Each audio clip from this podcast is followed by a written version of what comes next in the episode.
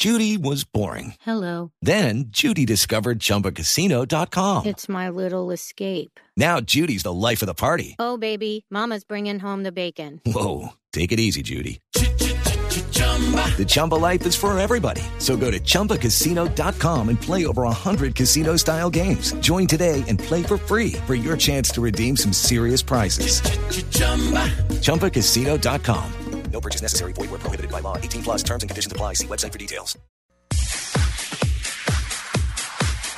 Dos de la tarde, 46 minutos. Evidentemente que la noticia positiva tiene que ver con el retorno ya a actividad de Teófilo Gutiérrez. Él había perdido el avión el día inmediatamente anterior, ya esta mañana logró conectarse, está en este momento volando rumbo a Buenos Aires y piensa hacer una preparación muy seria, muy exigente, pensando en que no puede dar, como se dice popularmente, papaya si no lo sacan de la selección colombiana de fútbol, porque ayer hacíamos las cuentas, creo que está el micrófono, de los 10 delanteros que tiene Néstor José Peckerman para poder elegir por lo menos 4 o 5 que seguramente Alejandro y Fabio son los que van a llevar a territorio brasileño. Son Teófilo Gutiérrez, Falcao 2, Jackson Martínez 3, Vaca 4, Luis Fernando Muriel 5, Carlos Darwin Quintero 6. Eh, Víctor Ibarbo. Víctor Ibarbo 7, que son los que ha utilizado hasta el momento. Así Carlos, le ha dado- Carlos Darwin Quintero ya lo contó. Sí, sí, ya van 7. Listo. Sume a Freddy Montero. 8, Y sume a Dairo Moreno, goleador del campeonato. 9.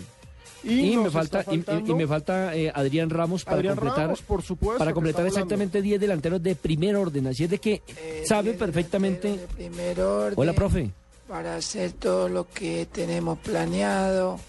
Estamos preparándonos física y psicológicamente. Así que los que chuparon hasta el 31, que se olviden de eso.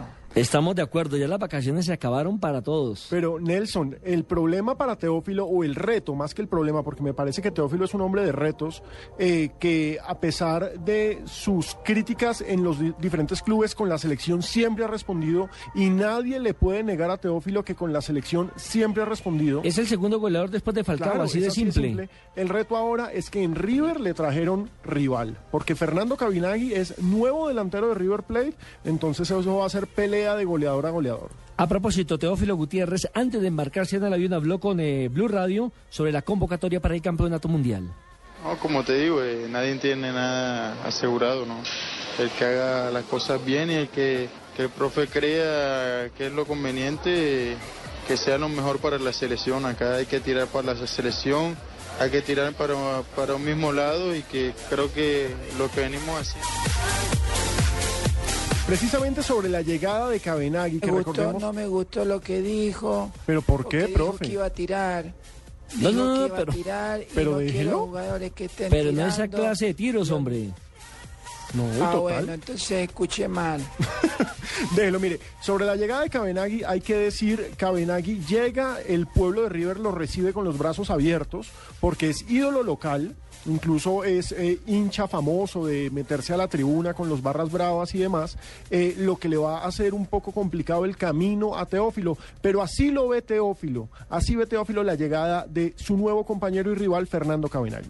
Un jugador, eh, un símbolo de River que ha ganado muchas cosas y que, que, bueno, eh, lo quieren mucho y que bueno, esperemos que, que venga a sumar, que todo el que llegue llegue a sumar, como lo hemos hecho todos y que la verdad que es un buen jugador y que le da, le da categoría en la parte de arriba al equipo y eso es muy importante. ¿Sabe que ni Ibagué hay malos recuerdos de Fernando Cabenagui? ¿Por? En cinco minutos le hizo dos goles a Tolima en Copa Libertadores en la ciudad de Ibagué. Sí, señor. se y terminó eliminando al equipo de Luis Augusto García cuando Tolima fue campeón en el año 2003.